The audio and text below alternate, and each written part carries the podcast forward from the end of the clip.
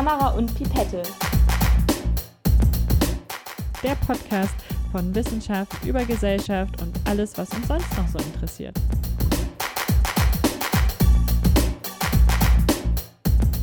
Hallo und herzlich willkommen. Wir freuen uns sehr, dass du gerade eingeschaltet hast zu unserem Podcast Kamera und Pipette. Mein Name ist Annika und ich freue mich sehr, dass du uns die nächsten Minuten begleitest und mit uns auf das Abenteuer zwischen Naturwissenschaften, Geisteswissenschaften und irgendwie allem, was dazwischen auf unserer Welt so herumliegt. Ähm, wir freuen uns darauf, spannende Themen mit dir zu besprechen. Und ich gebe dann gleich mal ab an meine Kollegin Mareike. Ähm, was haben wir uns hier eigentlich vorzustellen? Worum geht es in diesem Podcast? Ja, wir sind zwei Freundinnen und kommen aus komplett unterschiedlich wissenschaftlichen Bereichen und wir haben auf langen Spaziergängen festgestellt, dass sich unsere Themen doch ziemlich überlappen und haben uns jetzt überlegt, dass wir in dem Podcast eben spannende Themen aus ganz unterschiedlichen Seiten beleuchten wollen und wir sind da auch auf eure Sicht gespannt. Ja, ich bin Mareike, ich komme eher aus dem naturwissenschaftlichen Bereich. Ich habe im Bachelor Molecular Life Science studiert und studiere jetzt gerade im Master Infektionsbiologie und habe deswegen auch gerade ein Praktikum in einem größeren Labor gemacht. Äh, sonst ist noch interessant über mich zu wissen, dass ich ehrenamtlich aktiv bin im Technischen Hilfswerk und außerdem manchmal mehr oder weniger schief Geige spiele. Das auch im Orchester und manchmal spiele ich auch einfach nur schief für meine Nachbarn. Aber mehr werdet ihr sicherlich auch noch in den nächsten Podcast-Folgen erfahren. Und Annika, du hast jetzt ja schon so schön begonnen. Erzähl doch mal ein bisschen was über dich. Ja, danke für die Überleitung, Mareike. Ähm, ich bin Annika. Ich habe im Bachelor Kulturwissenschaften studiert ähm, mit den Hauptfächern Geschichte und Pädagogik. Habe dann meinen Master ein bisschen gewechselt und bin in die Richtung der Medien gegangen und habe dort Medienbildung studiert. Bin jetzt allerdings auch schon ein paar Jahre im Berufsleben, habe ähm, angefangen in der Bildung für Kinder und Jugendliche, war eine Zeit lang auch in der Erwachsenenbildung tätig und aktuell arbeite ich in der Unternehmenskommunikation. Äh, wie ihr vielleicht schon merkt, interessiert mich also alles, was irgendwie mit Medien zu tun hat. Äh, ein sehr weit gefächerter Bereich. Ich liebe die Fotografie, ich liebe es zu filmen, ich liebe es, äh, Medien zu gestalten, zu entwickeln, Konzepte mir auszudenken. Ähm, bin eine leidenschaftliche Katzenmama und vielleicht auch eine kleine Cat Lady. Und alles, was es noch so über mich gibt, äh, wie Mareike auch schon gesagt hat, freue ich mich natürlich, euch in den nächsten Wochen und in den nächsten Podcast-Folgen zu erzählen. Und vielleicht teaser ich das jetzt auch schon mal so ganz klein an. Wir haben am Ende unseres Podcasts noch ein kleines Spiel, bei dem ihr auch mitraten könnt. Ähm, interessante Fakten über uns, die wir vielleicht erlogen haben, vielleicht aber auch wahr sind. Und mal schauen, wie gut ihr uns einschätzen könnt. Aber jetzt leite ich gleich erstmal zu unserem heutigen Thema über. Wir haben uns nämlich gedacht, für unsere allererste Folge wollen wir etwas nehmen, was momentan sehr stark in unserer Lebenswelt verwurzelt ist. Und nein, wir reden nicht über Corona, beziehungsweise nur am Rande über Corona, weil was uns viel mehr interessiert, sind die Impfungen. Und äh, was macht diese Impfung eigentlich? Wie funktioniert die? Und was hat es damit auf sich, dass wir ständig irgendwie auf Facebook plötzlich gesagt bekommen, dass das doch gar nicht wirkt und dass das doch eigentlich nur eine Verschwörungstheorie ist. Was hat Bill Gates eigentlich damit zu tun? Ähm, und da gucken wir uns natürlich erstmal die Fakten hinter der Impfung an. Ähm, wie funktionieren Impfungen? Was machen Impfungen? Und ähm, was ist das überhaupt, Mareike? Was ist so eine Impfung? Was passiert da? Ja, mit einer Impfung wollen wir eigentlich unser Immunsystem überlisten. Das heißt, wir wollen eine Immunantwort gegen eine potenziell gefährliche Krankheit, aber eben ohne, dass wir diese gefährliche Krankheit und die schlimmen Symptome haben, sondern möglichst eben geringe Symptome, aber trotzdem den vollen Schutz. Spannend. Und wie kriegen wir das hin? Also wie schaffen wir das, dass das passiert? Ja, es gibt ganz verschiedene Strategien, wie wir unser Immunsystem überlisten können. Und ich kann ja mal ein paar erzählen, die mir gerade so einfallen. Sehr gerne. Die eine hat ein ganz super schlaues Fachwort und heißt Attenuation. Mm. Und Attenuation bedeutet eigentlich nur, dass der lebende Erreger als Impfung verwendet wird, allerdings eben ohne die schädlichen Wirkungen, die dann die Krankheit auslösen. Also wie bei der Masung-Impfung. Genau, aber das hat man zum Beispiel auch bei Polio gemacht, mm. denn das Poliovirus, das kennst du ja vielleicht, ähm, das verursacht ja die Kinderlähmung. Mhm. Und zwar in so 1% der Fälle befällt es eben die Nervenzellen mhm. und das löst halt diese Kinderlähmung aus. Und um jetzt einen Impfstoff herzustellen aus diesem wilden, gefährlichen Poliovirus, hat man das praktisch genommen und so lange in Affenzellen kultiviert, bis sich das Virus mutiert hat und eben auf den Affen angepasst hat und dann eben die menschlichen Nervenzellen nicht mehr so angreift. Das heißt, dass es dann ein sicherer Impfstoff ist. Und wenn man jetzt eben einen Menschen mit diesem auf Affen angepassten Poliovirus impft, dann baut das Immunsystem trotzdem einen Schutz auf und es kommt nicht mehr zu diesem schlimmen Krankheitsverlauf. Und wie baut das Immunsystem diesen Schutz auf? Naja, es ist eben so, dass im Körper eine Immunreaktion stattfindet. Das heißt, da sind ganz viele verschiedene Zelltypen dran beteiligt. Es werden zum Beispiel Antikörper gebildet.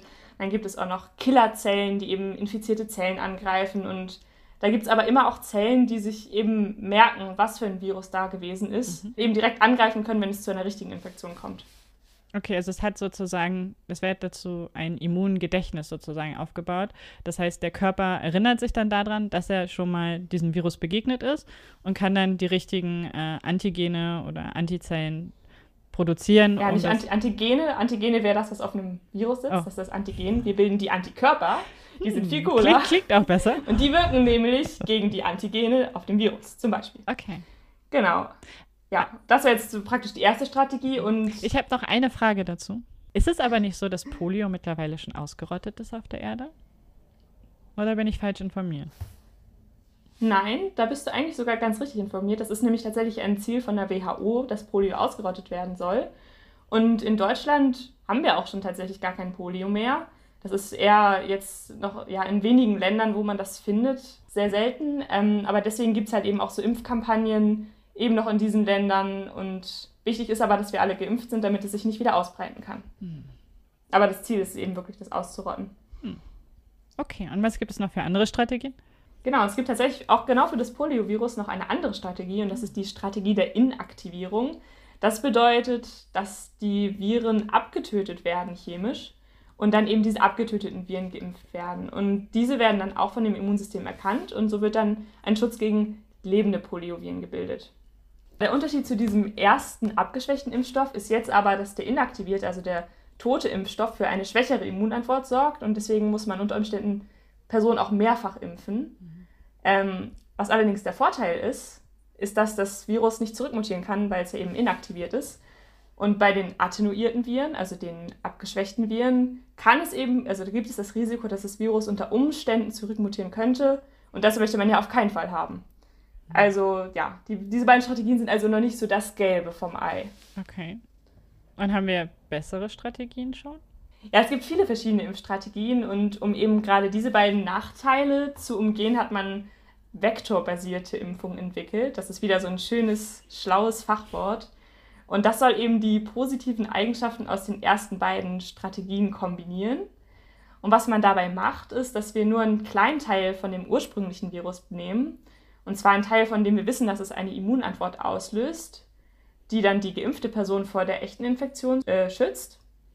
Und dieses Gen wird dann in ein ungefährliches Virus eingebaut. Das bedeutet, dass das Virus dann eine sehr gute Immunantwort gibt, weil es eben nicht inaktiviert ist, aber es eben auch kein Risiko für eine Rückmutation gibt, weil wir eben nur einen kleinen Teil von diesem gefährlichen Virus in ein ungefährliches Virus eingebaut haben. Das hat man zum Beispiel gemacht bei Ebola. Da hat man dann ein Oberflächenprotein von dem Ebola-Virus in ein anderes ungefährliches Virus eingebaut und diese Impfungen waren dann auch in Afrika tatsächlich sehr erfolgreich. Kannst du uns Laien erklären, was der Begriff Vektor bedeutet? Und du hast gerade auch zum Beispiel die RNA angesprochen, was genau die nochmal war. Ja, mit vektorbasierte Impfung ist in dem Fall eigentlich gemeint, dass halt wir einen Virusvektor nehmen, also das ungefährliche Virus bezeichnet man als Vektor. Hm. Und das Virus ist ja eben das, was, womit wir den, das, äh, den Teil von dem gefährlichen Virus reinbringen, was aber dann insgesamt eben nicht gefährlich ist. Okay. Und du hast die RNA angesprochen?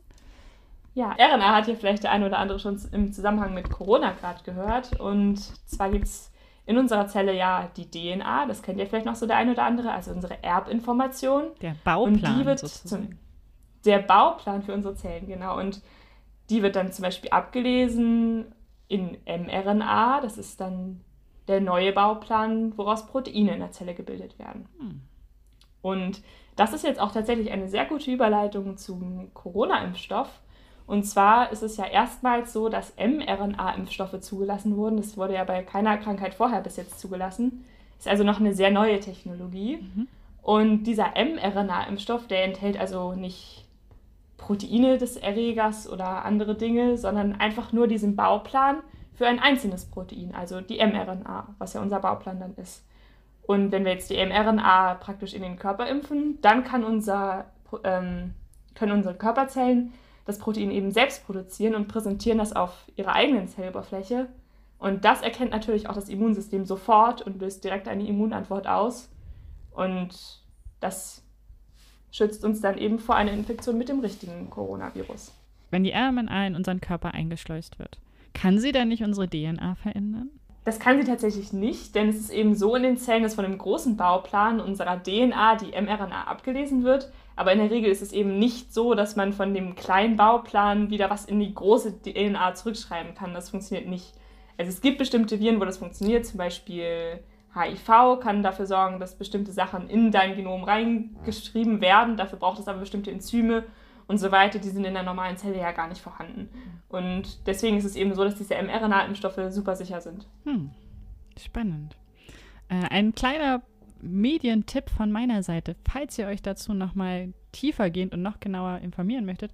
MyLab hat auch ein Video dazu gemacht und äh, da gibt es dann natürlich auch ein bisschen Bildmaterial, denn beim Podcast hört ihr uns ja in erster Linie erstmal nur zu. Aber falls ihr euch das Ganze auch nochmal in gezeichneter Form sozusagen anschauen wollt, schaut auch gerne bei MyLab und bei ihrem Video dazu vorbei. Ja, das ist empfehlenswert. Ja, Mareike, das ist ja die eine Art des äh, Corona-Impfstoffs, soweit ich das verstanden habe, der von BioNTech und von Moderna gemacht wird. Ähm, es ist aber ja noch ein, eine Variante gerade vom Corona-Impfstoff im Umlauf. Kannst du uns dazu noch was sagen? Genau, in der EU ist ja noch der AstraZeneca-Impfstoff zugelassen. Und dabei handelt es sich um eben so einen vektorbasierten Impfstoff, den wir eben besprochen haben. Also ein ungefährliches Virus, das den Bauplan für einen Teil von dem gefährlichen Virus hat das dann die Immunantwort auslöst, aber eben äh, nee, selber nicht gefährlich ist.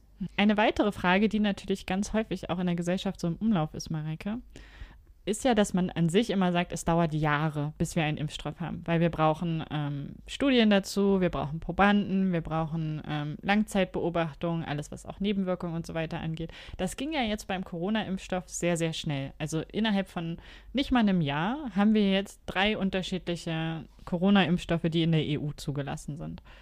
Warum? Ja, also das ist natürlich vor allem erstmal eine Geldfrage. Das heißt, wenn es viele Geldgeber gibt, dann findet natürlich auch viel Forschung statt. Das heißt, da konnten viele Forschungsprojekte gleichzeitig ablaufen. Und dann ist es noch eben natürlich so, dass wir einen gewissen Zeitdruck haben. Also wir haben ja zurzeit schon recht starke Einschränkungen. Das heißt, man hat dann nicht irgendwie die Vorgaben gekürzt, die einen Impfstoff sicherer machen, sondern man hat versucht, die klinischen Phasen, es gibt ja die klinische Phase 1 bis 3, die eben schon mal zu verzahnen ein bisschen, also dass die parallel ablaufen. Okay, und dadurch wurde sozusagen alles ein bisschen beschleunigt. Genau, aber es wäre wichtig dazu zu sagen ist natürlich auch immer, dass es denselben Qualitätsstandards genügen muss, sonst wird es eben nicht zugelassen. Und es hat dann eben halt ein paar Tage gedauert, weil eben ja alles ganz genau geprüft wird, wie bei jedem anderen Medikament oder anderen Impfstoff eben auch. Mhm. Obwohl man das dann natürlich auch schon beschleunigt hat. Spannendes Thema auf alle Fälle und natürlich auch ein Thema, was uns gerade alle brennend interessiert. Ja, allerdings spielen ja auch immer soziale und kulturelle Faktoren eine wichtige Rolle bei neuen naturwissenschaftlichen Erkenntnissen. Und jetzt gerade sehen wir im Internet ja auch oft Fake News und Behauptungen wie die Impfung ist gefährlich, wirkt nicht und so weiter. Was kannst du uns denn dazu erzählen, Annika? Ja, das ist natürlich auch ein sehr spannendes Feld, wie ich finde. Wir leben natürlich alle nicht im Vakuum und werden ständig von allen möglichen Seiten irgendwie beeinflusst, hören Dinge. Und gerade im Zeitalter von digitalen Medien, das heißt, wir haben das Internet, wir haben soziale Netzwerke, kriegen wir unsere Informationen einfach halt auch wahnsinnig schnell. Wohingegen wir früher darauf gewartet haben, dass morgens die Zeitung vor der Tür liegt und dass wir dort eben nachlesen können, was die neuesten Dinge sind, die in der Welt passiert sind, die in unserem Ort passiert sind, die um uns herum passieren, geht das heute auf einem Knopfdruck in einer wahnsinnigen Geschwindigkeit. Und natürlich haben wir, sehen wir jetzt gerade bei Corona auch sehr, sehr viele Fake News ähm, natürlich wird da auch von der Seite der Regierung und von den unterschiedlichen wissenschaftlichen Institutionen versucht gegenzusteuern, indem natürlich man zum Beispiel bei der Corona-Warn-App immer wieder auch sieht, wo man draufklicken kann, wo man zu den aktuellen sicheren News kommen kann. Ähm, aber das ist natürlich nicht unbedingt auch die Plattform, auf der wir uns tagtäglich bewegen. Ja, was macht denn so die Faszination von Fake News und Verschwörungstheorien denn aus? Genau, da wollte ich jetzt gleich auch als nächstes drauf kommen. Das ist nämlich ähm, wirklich sehr interessant. Wir haben Fake News natürlich nicht erst seit Corona, sondern das hatten wir auch bei vielen anderen Themen schon vorher. Und wir müssen uns das so vorstellen, wenn wir früher eine Information hatten oder eine News hatten. Sagen wir mal, Mareike, dein Onkel Bernhard, der hatte eine neue Schlachterei aufgemacht Und du warst neulich bei deinem Onkel Bernhard und hast gesehen, dass er das Fleisch vom Vortag noch an die alte Dame Gitte verkauft hat. Dann gehst du nach Hause und erzählst erstmal deiner ganzen Familie, der Onkel Bernhard hat das Gammelfleisch der Tante Gitte verkauft. Und zack, wissen das so fünf Leute um dich herum. Weil das war dein Vater, deine Mutter, deine Geschwister. Und all diese Menschen gehen dann auch wieder raus und erzählen das eben ihren Freunden oder erzählen das ihrer Freundin. Die Freundin erzählt es in ihrer Familie. Und so breitet sich so diese News von deinem Onkel Bernhard, der das Gammelfleisch verkauft. Übrigens, Mareikes Onkel ist nicht jemand, der, äh, der Fleisch verkauft. Mein Onkel ist Bernhard. Wir nehmen das einfach nur als Beispiel, als fiktives Beispiel. Ähm, und so verbreitet sich diese News, hat sie sich früher verbreitet, in der Mund-zu-Mund-Propaganda. Und umso mehr Medien ins Spiel kamen, umso schneller ließ sich diese Nachricht natürlich verbreiten. Wenn wir jetzt die Zeitungen nehmen. Die Zeitung wurde eingefügt und dann ist Mareike nicht mehr zu ihrer, ist vielleicht trotzdem auch zu ihrer Familie hingegangen, ist aber auch zum dem Journalisten Henry hingegangen und hat ihm erzählt, hier, da, das macht der Onkel Bernhard, schreib das mal in deiner Zeitung. Dann hat er das in seine Zeitung geschrieben und am nächsten Tag wurde diese Zeitung im kompletten Ort verteilt. Das heißt, dieser Ort wusste dann am nächsten Morgen darüber Bescheid, dass der Onkel Bernhard Gammelfleisch verkauft. Das heißt, die Reichweite von den fünf Leuten, denen Mareike das erzählt hat, wuchs erstmal auf das komplette Ort. Und das heißt, es ging viel, viel schneller und es hat sich viel, viel schneller verbreitet. Und wenn wir das jetzt nochmal übertragen auf unsere jetzige Gesellschaft und auf das Internet, was sich in einem Klick wahnsinnig schnell verbreitet, dann ist es natürlich so, dass jemand, der auf Instagram einen Kanal hat mit 1,2 Millionen Followern und der erzählt, dass der Onkel Bernhard Gammelfleisch verkauft, dann wissen das innerhalb von einer Millisekunde 1,2 Millionen Menschen. Und diese 1,2 Millionen Menschen können das in genauso einer Millisekunde um ein Vielfaches weiteren Menschen mitteilen. Das heißt, diese Nachrichten verbreiten sich so unheimlich schnell, dass es einfach schwer ist, da entgegenzusteuern und dem halt noch irgendwie Herr zu werden, weil sie sich immer weiter und immer schneller und immer größer verbreiten. Und ist es dann auch so, dass vielleicht eine gewisse Faszination auch von so krassen Schlagzeilen ausgeht? Genau, das ist nämlich der nächste Punkt. Und zwar, der Mensch denkt in Geschichten und der Mensch liebt Geschichten. Das heißt, so wie Onkel Bernhard. So wie die Geschichte von Onkel Bernhard zum Beispiel. Das heißt, der Mensch ist darauf gepolt, seine Welt immer in Geschichten wahrzunehmen und immer in Strukturen, in Dingen, die er versteht, im Ganzheitlichen.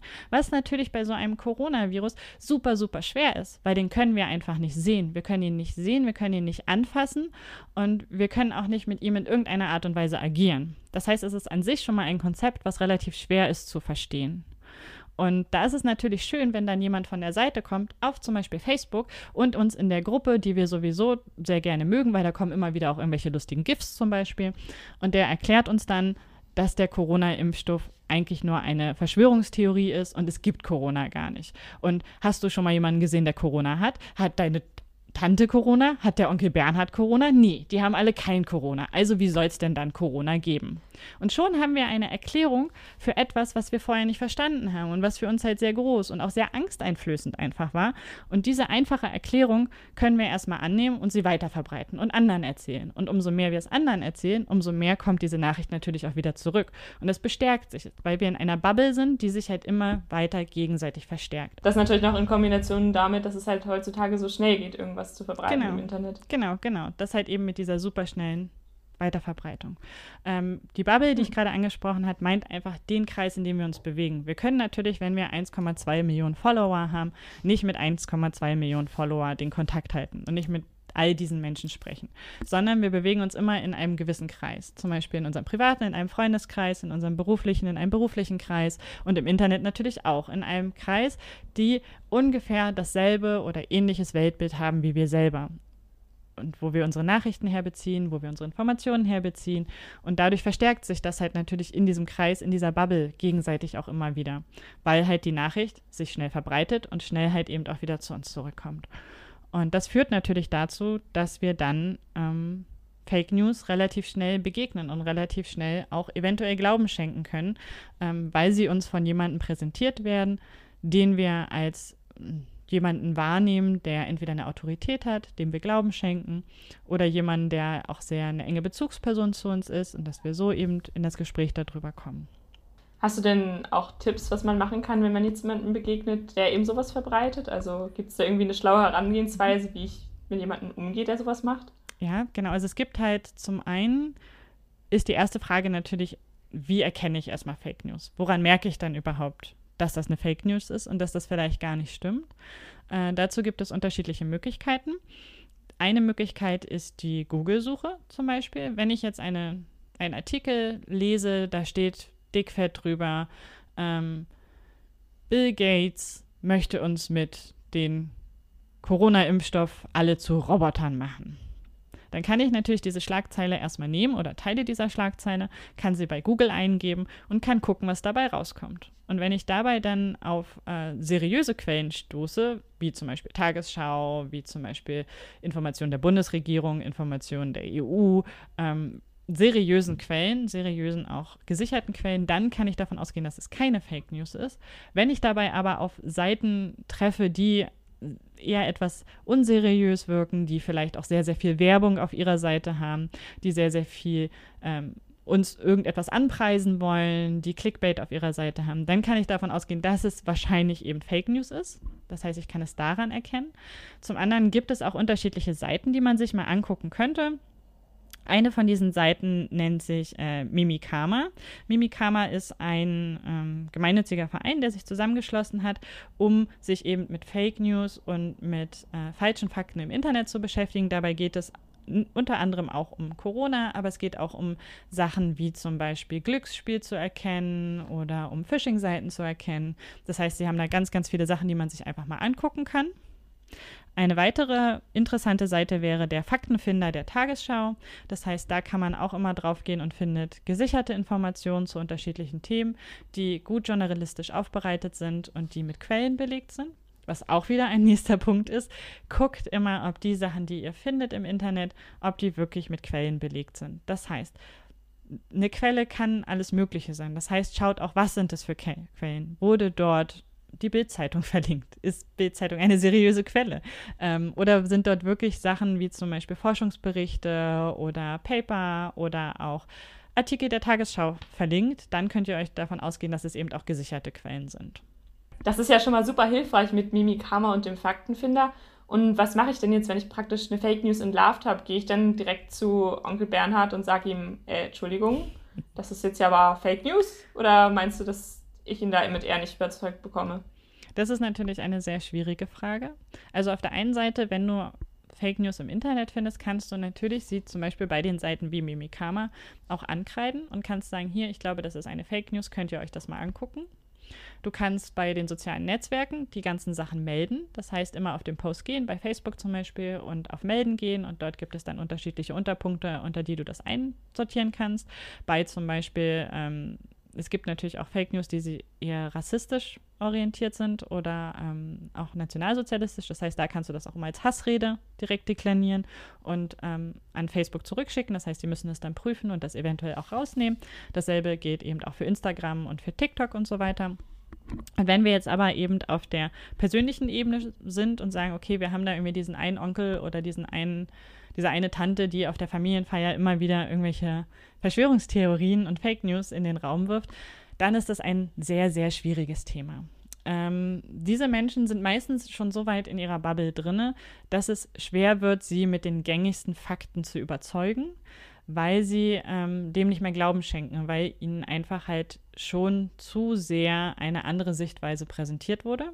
Das bedeutet nicht, dass ich sagen möchte, dass wir mit diesen Menschen nicht reden sollen. Wichtig ist immer der Dialog, wichtig ist auch immer der Austausch, aber eben passt da auch immer auf euch selbst auf. Seid bei euch selber, passt auf, dass ihr euch nicht in irgendwelche Gefahrensituationen bringt, dass ihr euch nicht ähm, in Situationen bringt, die für euch unangenehm sind. Auch ein Dialog kann unangenehm sein, wenn man eben zum Beispiel angegriffen wird oder so weiter. Das heißt, an dieser Stelle müsst ihr dann auch auf euch selber aufpassen. Auf der anderen Seite gibt es aber natürlich auch gewisse Strategien, wie man dem begegnen kann. Eine wichtige Strategie, die ich gemerkt habe, wenn ich mit Menschen gesprochen habe, die eben in solch eine Richtung tendieren, sind Fragen zu stellen. Hinterfragt das, was sie euch sagen. Das heißt, wenn jetzt Onkel Bernhard zu euch kommt und sagt, naja, Corona ist doch nur eine Erfindung der Amerikaner dann fragt ihr, woher weißt du das? Ja, das steht doch überall im Internet. Wo steht das denn im Internet? Das habe ich auf der und der Seite gelesen. Aha, und woher hat die Seite das? Ja, weiß ich doch nicht. Und schon wisst ihr, okay, da kann man immer wieder Fragen stellen, weil Fragen regen zum Nachdenken an. Ähm, wenn wir auf jemanden zugehen und ihm direkt irgendwie an den Kopf knallen, das stimmt nicht, was du sagst. Dann haben wir zum einen keine Augenhöhe und positionieren uns in dem Moment über diese Person. Und das heißt, sie wird uns auch mit Ablehnung reagieren, weil niemand möchte, dass sich irgendjemand über einen selber stellt. Ja, oder dass man in dem, zwei, äh, in dem Fall dann sogar noch zugibt, so, hey, ach ja, ich bin im Unrecht. Das ist ja super schwer, wenn dich jemand gerade anschuldigt und ja. du dann auch noch sagen müsstest, ja, okay, hey, ich, das ist ja sogar Quatsch. Das ist, da würdest du dich ja selber. Auch in eine unangenehme Situation bringen, wahrscheinlich, oder? Genau. Es ist halt einfach super schwierig, nicht auf Augenhöhe zu kommunizieren. Weil immer die Seite, die dann äh, sich darüber stellt, ähm, ja, sehr sensibel damit umgehen muss und die Seite, die unten steht, sich immer irgendwie halt degradiert fühlt, was ja natürlich auch stimmt, weil halt die Augenhöhe eben nicht gewahrt ist. Deswegen ist es wichtig, versucht mit den Personen auf Augenhöhe zu reden. Vielfach steckt da auch einfach Angst dahinter. Ähm, Angst vor dem Unbekannten, Angst vor dem nicht zu wissen, was dort draußen vielleicht vor sich geht. Das heißt, nehmt diese Ängste auch wahr, nehmt sie ernst und stellt einfach Fragen. Denn Fragen regen immer dazu an, Sachen zu reflektieren, Sachen zu hinterfragen. Und ähm, das ist eigentlich der Tipp, den ich so am meisten ähm, ja, am meisten gemerkt habe, dass es halt relativ gut funktioniert. Natürlich werden wir jemanden, der ähm, auf einer Attila Hildmann-Demo geht und äh, die Verschwörungstheorien sehr groß ruft, nicht dazu bewegen können, jetzt ähm, die Impfung in den höchsten Tönen zu leben. Aber wichtig ist natürlich Aufklärung, wichtig ist darüber zu reden, genau das, was wir ja auch gerade machen. Wir reden auch über das Thema und versuchen uns dem zu nähern. Und das ist eben das, was denke ich, auch gerade wenn wir über Wissenschaftskommunikation reden und darüber sprechen, wie werden denn die Informationen über die Impfung und die Wissenschaft kommuniziert, äh, ist der Dialog natürlich super, super wichtig und ist eben halt auch die Kommunikation auf Augenhöhe sehr wichtig. Selbes gilt natürlich auch, wenn wir jetzt mal nicht über Corona sprechen, von ähm, Dingen wie zum Beispiel Bilder. Bilder sind auch ein sehr beliebtes Thema, die zu faken. Also ne, man kann selber seine eigenen Bilder faken, indem man sie halt einfach bearbeitet mit unterschiedlichen Bearbeitungsprogrammen. Jeder von uns hat wahrscheinlich schon mal über seine Bilder einen Weichzeichnungsfilter drüber gelegt, weil einem dann vielleicht doch nicht die kleinen Falten gefallen haben, die er so gesehen hat.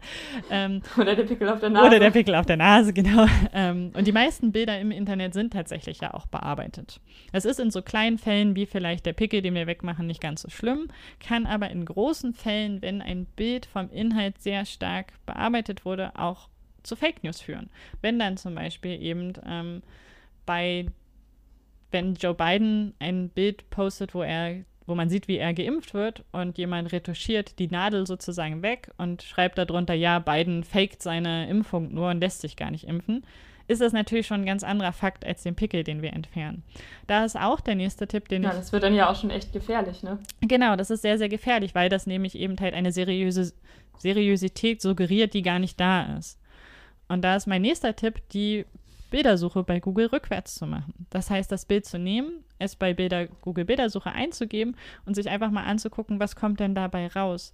Ähm, welche Bilder finde ich denn noch und auf welchen Seiten sind die denn? Und ist vielleicht auf einer Seite wie Tagesschau das Bild noch mit der Nadel da? Und dadurch kann ich dann ganz einfach das äh, entlarven, dass es eben eine Fake News war.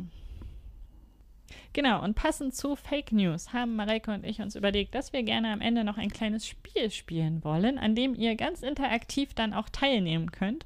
Ähm, wir wollen natürlich euch Wissen vermitteln, wir wollen über wichtige Themen sprechen und darüber informieren, aber wir wollen natürlich den Spaß auch nicht verlieren. Das heißt, wir werden immer mal wieder hier und dort ein Spiel mit einfließen lassen und wo wir können, wollen wir natürlich euch auch zum Partizipieren anregen, zum dran teilnehmen. Und das Spiel, was wir jetzt spielen, heißt Zwei Lügen, eine Wahrheit. Und das funktioniert so, dass jeweils Mareike und ich euch drei Geschichten erzählen werden. Und bei diesen drei Geschichten werden zwei vollkommen erstunken und erlogen sein. Und also Fake News sozusagen. Gen genau, wir erfinden sozusagen einfach Fake News über uns selber.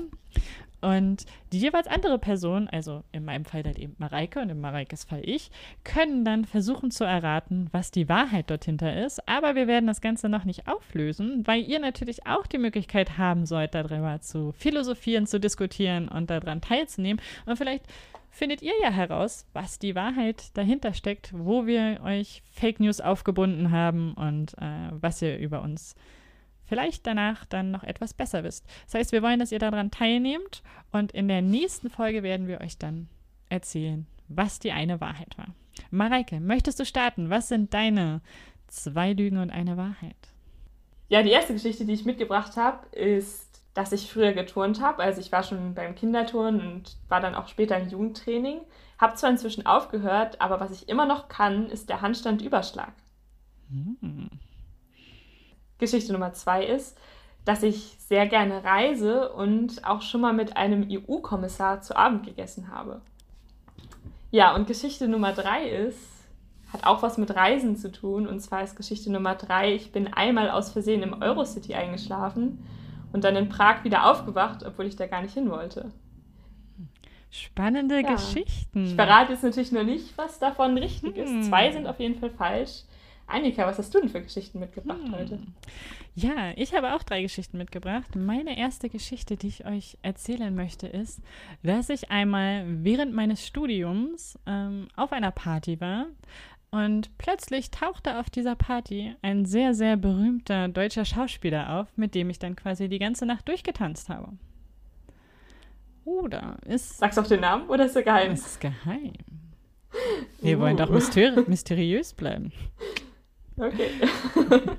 Geschichte Nummer zwei ist, ich habe euch ja schon erzählt, dass ich äh, eine leidenschaftliche Cat Lady bin.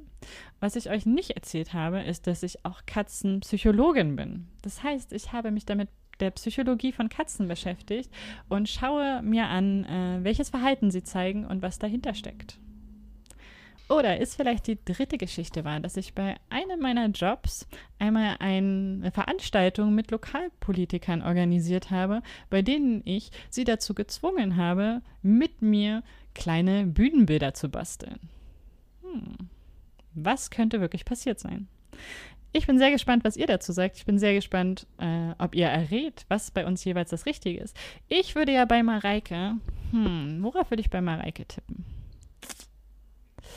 Ah, es könnte irgendwie alles passen. So, ich kann mir super gut vorstellen, wie du turnen kannst und wie du plötzlich diesen, was war es, Handstand, über, Handstandüberschlag machst? Handstandüberschlag. Handstandüberschlag machst und ich daneben stehe und mir denke, wow, wow, das wollte ich immer können. Wie kann diese Frau so cool sein?